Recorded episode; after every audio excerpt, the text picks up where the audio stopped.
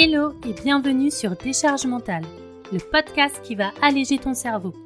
Je suis Laurie, maman et mentor en organisation personnelle. Après avoir fait un burn-out, j'ai mis en place des solutions pour me sentir plus légère au quotidien. Aujourd'hui, je partage mon expérience et j'aide les mamans entrepreneuses à trouver un équilibre adapté à elles pour être plus sereines. Abonne-toi pour ne pas louper les prochains épisodes et prépare-toi à créer ta vie idéale. Hello et bienvenue dans ce nouvel épisode. On le sait toutes, en tant que maman entrepreneuse, notre temps est vraiment précieux.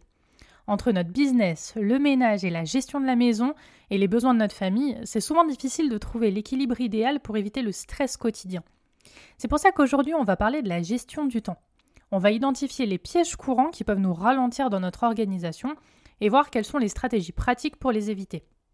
Imagine juste une seconde à quoi ça pourrait ressembler de pouvoir maîtriser ton emploi du temps, de te sentir plus sereine, d'avoir plus de temps pour lire, pour jouer avec tes enfants, ou faire juste ce que tu as envie tout en poursuivant tes objectifs professionnels.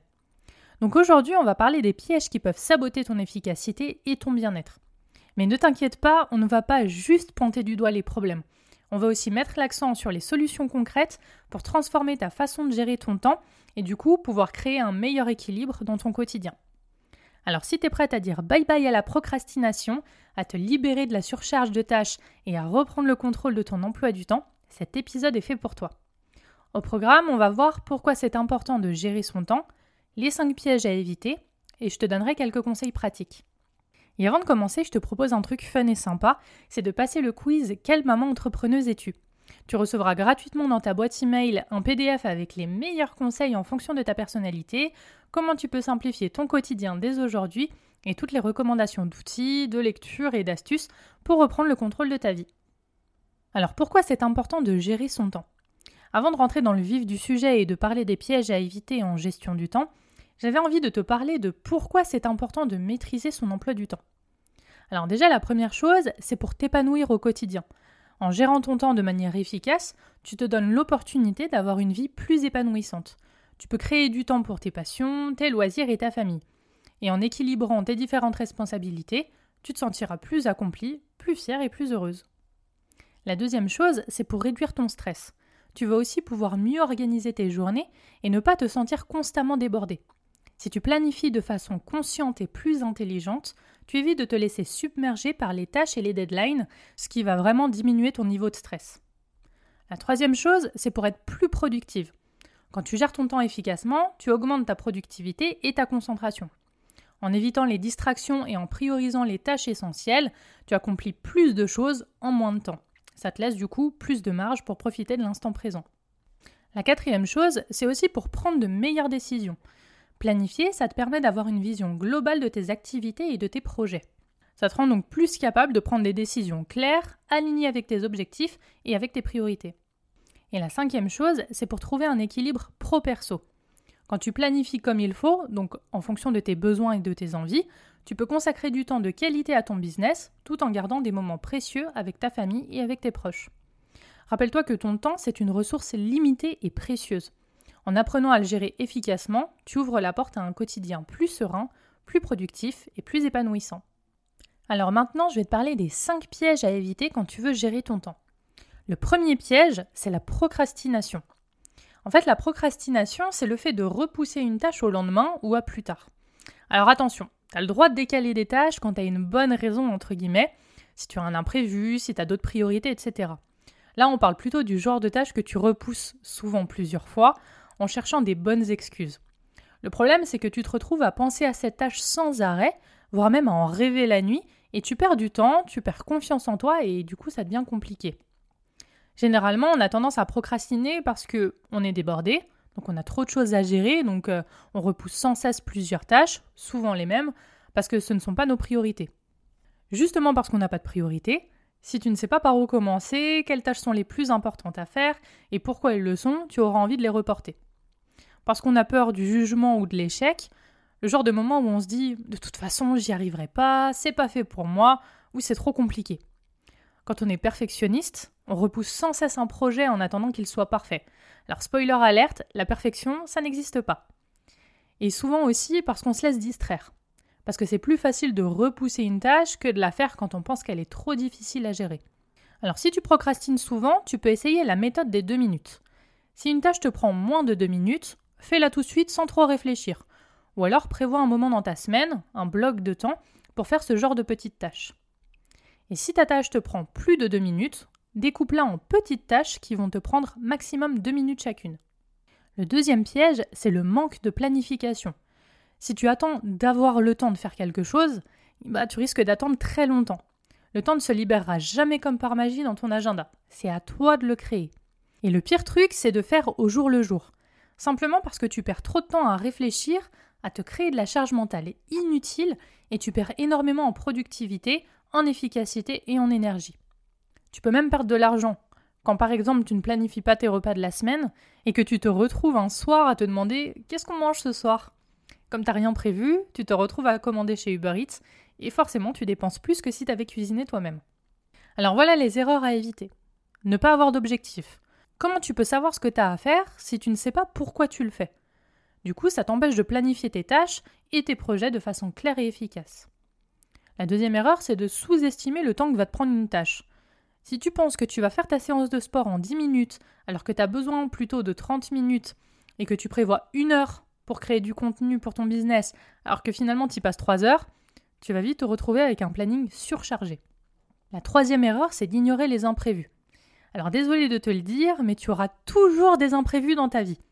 Alors certes, tu ne peux pas anticiper un enfant malade ou un dégât des eaux, mais tu peux contrôler la gestion de ton temps pour pallier plus facilement à ce genre de problème.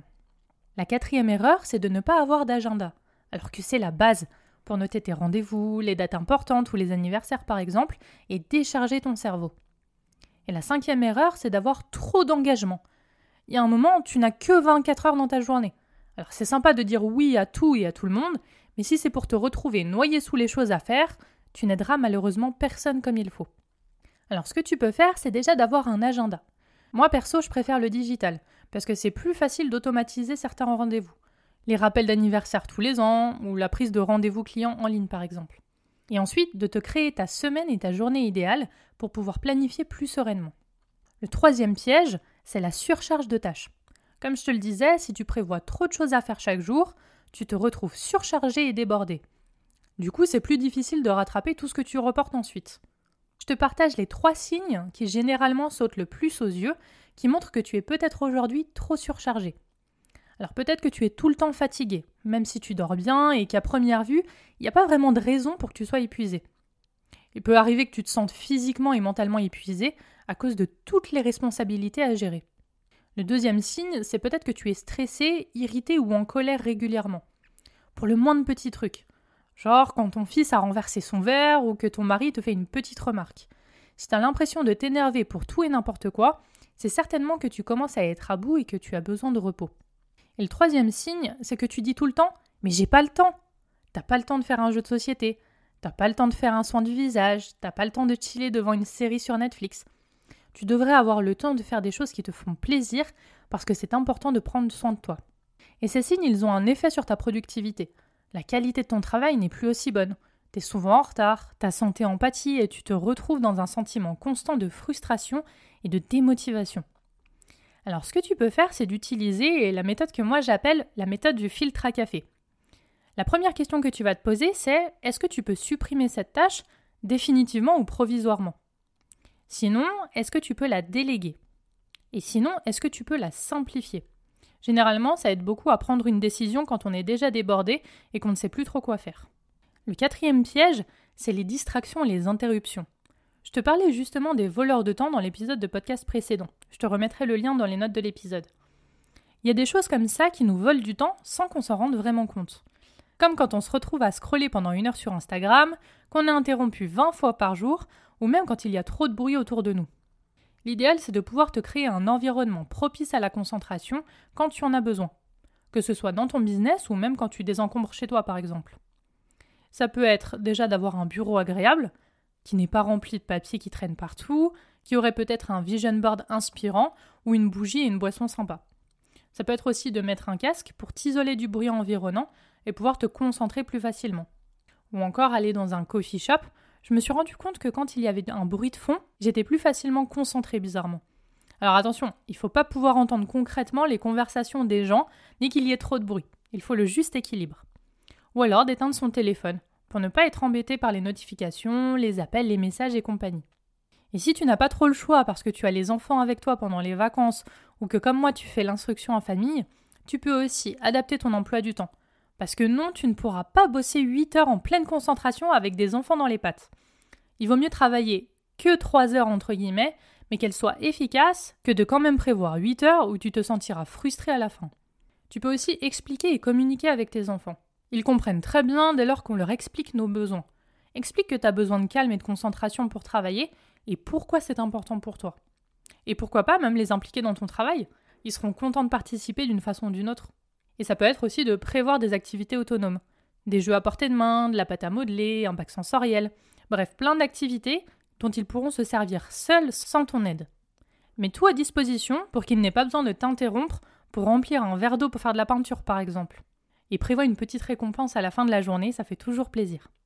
Et le cinquième et dernier piège, c'est le manque de flexibilité. C'est sûr que si tu prévois un planning à la minute près ou quasi, tu vas te retrouver à courir après le temps et à mal gérer les imprévus et à te surcharger inutilement. En fait, il faut que tu aies une base pour avoir un cadre et savoir sur quoi te reposer. De mon côté, ça représente une journée et une semaine idéale, avec des blocs de temps d'une heure, de deux heures ou plus en fonction.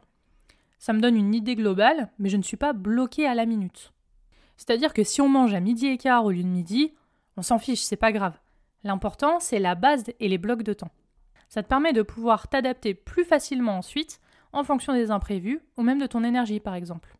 Et en parlant de comment gérer les imprévus, ce qui m'aide beaucoup, c'est de planifier déjà 60% de ma journée pour garder une marge confortable si besoin et d'avoir un créneau au cas où dans ma semaine. Un créneau bloqué où je ne prévois rien. C'est utile pour décaler des tâches qu'on n'a pas pu faire dans la semaine ou juste profiter de faire ce que tu as envie si tu as bien géré ton planning.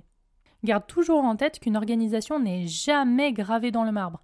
C'est un support qui doit t'aider et t'épauler au quotidien, pas te stresser et te sentir piégé.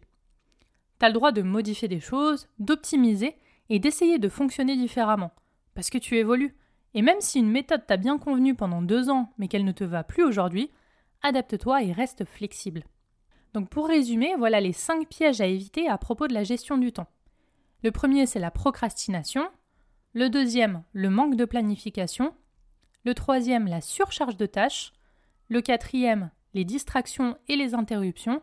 Et le cinquième, c'est le manque de flexibilité. N'hésite pas à reprendre tout ce que je viens de te partager et à mettre les conseils qui te parlent le plus en application dès que possible. C'est pas le moment de procrastiner. Et n'oublie pas de passer le quiz Quelle maman entrepreneuse es-tu? Tu recevras gratuitement dans ta boîte email un PDF avec les meilleurs conseils en fonction de ta personnalité comment tu peux simplifier ton quotidien dès aujourd'hui et toutes les recommandations d'outils, de lecture et d'astuces pour reprendre le contrôle de ta vie. Je te dis à la semaine prochaine. Bye bye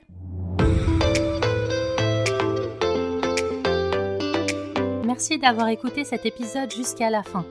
Si tu l'as apprécié et que tu veux soutenir le podcast totalement gratuitement, n'hésite pas à le partager autour de toi, à t'abonner et à laisser 5 étoiles et ton avis sur Apple Podcast ou Spotify. À très vite pour un nouvel épisode sur Décharge mentale.